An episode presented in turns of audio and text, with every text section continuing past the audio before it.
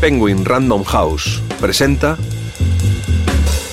el podcast de Revista Lengua.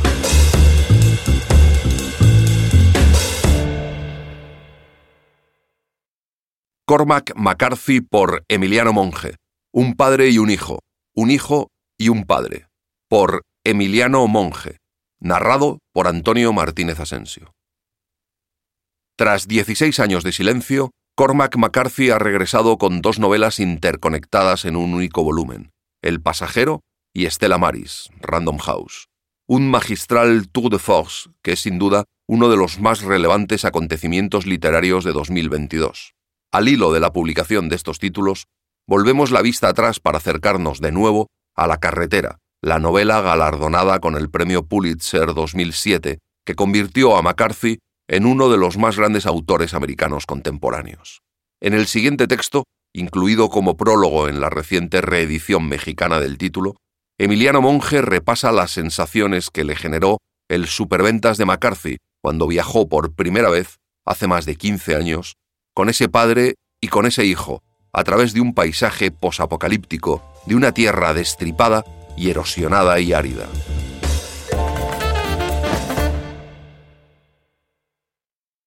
Las cosas que metes en tu cabeza están ahí para siempre.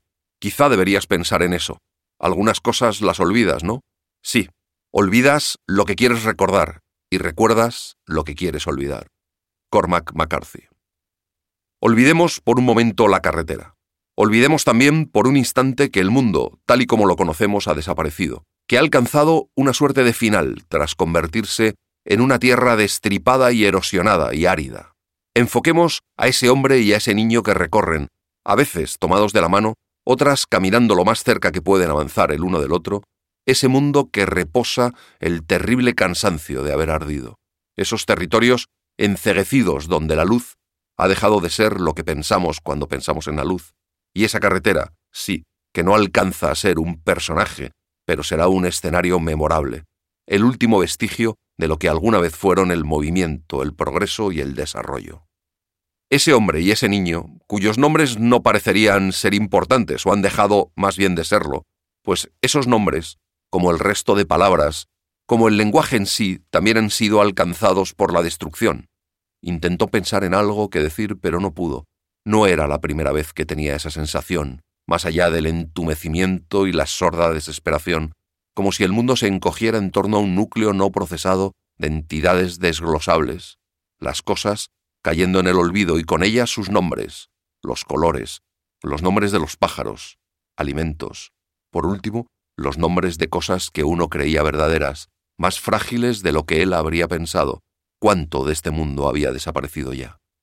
Ese hombre y ese hijo son lo que queda del tiempo anterior al cataclismo, la idea y la práctica de la familia, la idea y la práctica de que todo crece en torno a esta. Lo que queda de ese tiempo que se ha perdido pero también lo que debe, lo que tiene por fuerza que preservarse para que algún futuro, cualquiera que éste sea, resulta posible, pues esa idea y esa práctica de la familia, reducida a sus componentes mínimos, son lo que nos queda, la última oportunidad que tenemos para salvar la humanidad. Un hombre y un niño que se turnarán para vigilarse el sueño y para cuidar sus vigilias, que compartirán cada bocado de comida que encuentren y cada trago de agua sucia que consigan filtrar o hacer hervir, que lo darán todo por preservar el mundo interior y los contados anhelos del otro, y que se preocuparán por su respiración tanto o más como se preocupan por la propia, por esa aspiración, por esa exhalación que hincha y deshincha sus tapabocas, sucios de ceniza, polvo, sudor y silencios forzados. Un hombre y un niño que, lo dije ya, son un padre y un hijo. La madre, la esposa, ese otro fragmento de la idea y de la práctica de la familia, desesperanzada y agotada, descubriremos en el comienzo mismo de la lectura, habrá de entrar más pronto que tarde en la noche inagotable que todo lo rodea. Padre e hijo, hijo y padre. De esa relación, por encima de todo lo demás, se trata La carretera, este libro que sostienes ahora entre las manos y que yo sostuve por primera vez hace más de 15 años. Es curioso recordarlo, recordar esa primera lectura que llevé a cabo de manera voraz en el vagón del metro que me llevaba de mi casa al trabajo y desde ese trabajo otra vez hasta mi casa. Y es curioso, porque el día que lo terminé, el día que llegué al final de esa obra de Cormac McCarthy, a quien mucho antes y mucho después he considerado el mayor escritor vivo de finales del siglo XX y de principios del XXI, entre otras cosas porque dio patente de corso a lo que hoy conocemos como literatura de frontera, casi me echan de ese trabajo. Cuando llegué a la estación en la cual debía bajar, me faltaban 30 o 40 páginas y decidí unilateralmente que no saldría de aquel vagón hasta no haber alcanzado el final de esta historia una historia en la que intuía, a mis veintitantos años, y acaso como se intuye un cambio repentino en el clima, una obra maestra. Una historia que entonces me llevó hasta el final de la línea anaranjada del metro de Ciudad de México, y de regreso, otra vez, al tiempo que me trasladaba, a consecuencia del sitio que entonces ocupaba en el mundo y en mi familia, al lugar del hijo. El hijo y el padre, el padre y el hijo, de eso estaba hablando antes de colar acá el recuerdo inesperado y curioso. Olvidas lo que quieres recordar y recuerdas lo que quieres olvidar. De mi primera lectura del más singular de los libros de McCarthy, en el sentido de que, aunque habita el mismo conjunto que el resto de su obra, asoma la mirada fuera de éste, alcanzando los territorios de la ficción especulativa.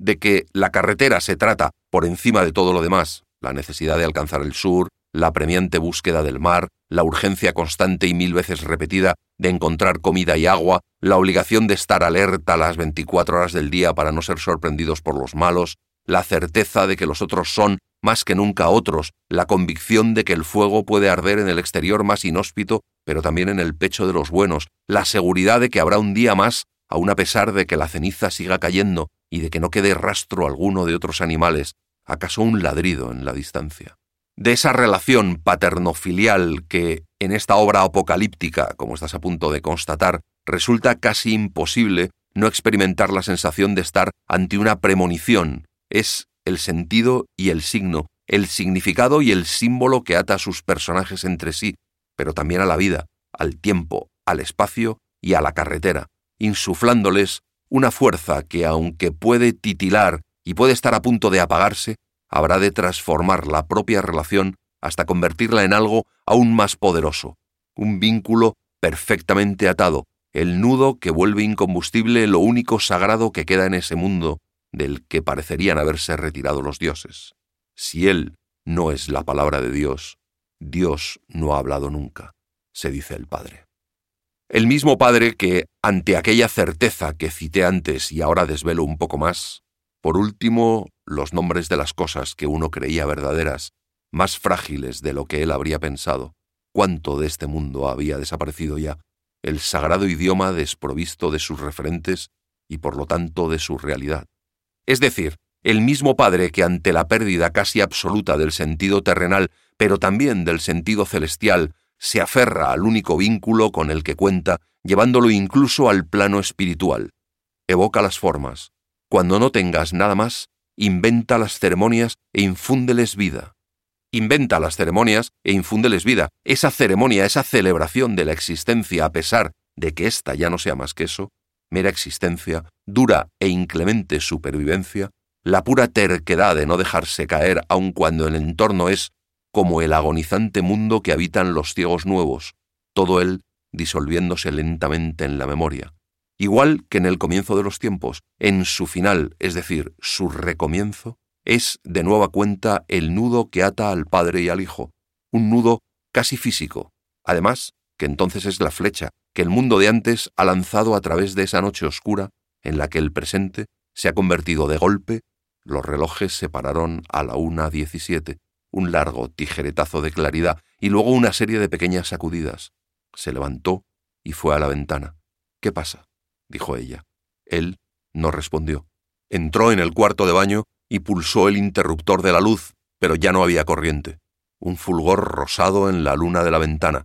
Hincó la rodilla y levantó la palanca para tapar la bañera, y luego abrió los dos grifos a tope. Allí estaba, en el umbral, en camisón, agarrada a la jamba, sosteniéndose la barriga con una mano. ¿Qué es? dijo. ¿Qué pasa? No lo sé con la esperanza de que su dardo consiga atravesar el tiempo y de que alumbre después, en el futuro, sea cual sea ese futuro. Tienes que llevar el fuego. No sé cómo hacerlo. Sí que lo sabes.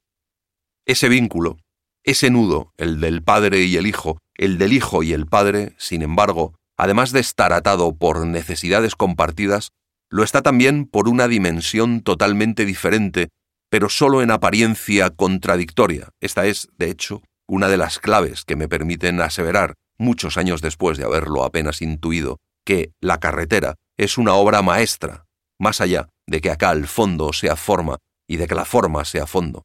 McCarthy logra el prodigio de que fondo y forma intercambien de tanto en tanto lugares.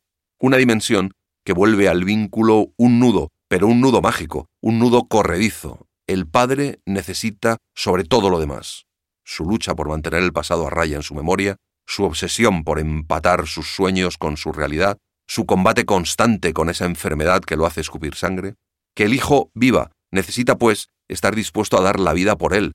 Por su parte, el hijo necesita sobre todo lo demás, su lucha por mantener a raya el miedo que le inspira el futuro, su obsesión por no infringir ningún tipo de mal ni generar daño alguno, su combate constante con la idea de que la maldad habita en todos los otros, que el padre lo mantenga vivo, necesita pues que esté dispuesto a dar la vida por él, cada uno es la garantía del otro.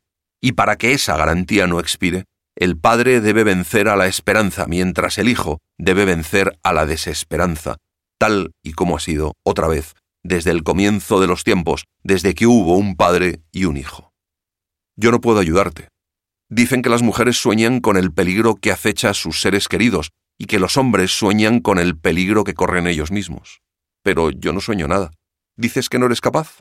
Entonces no lo hagas. Es posible que lo consigas. Lo dudo, pero quién sabe. Lo único que puedo decirte es que tú solo no sobrevivirás. Lo sé, porque yo nunca habría llegado hasta tan lejos.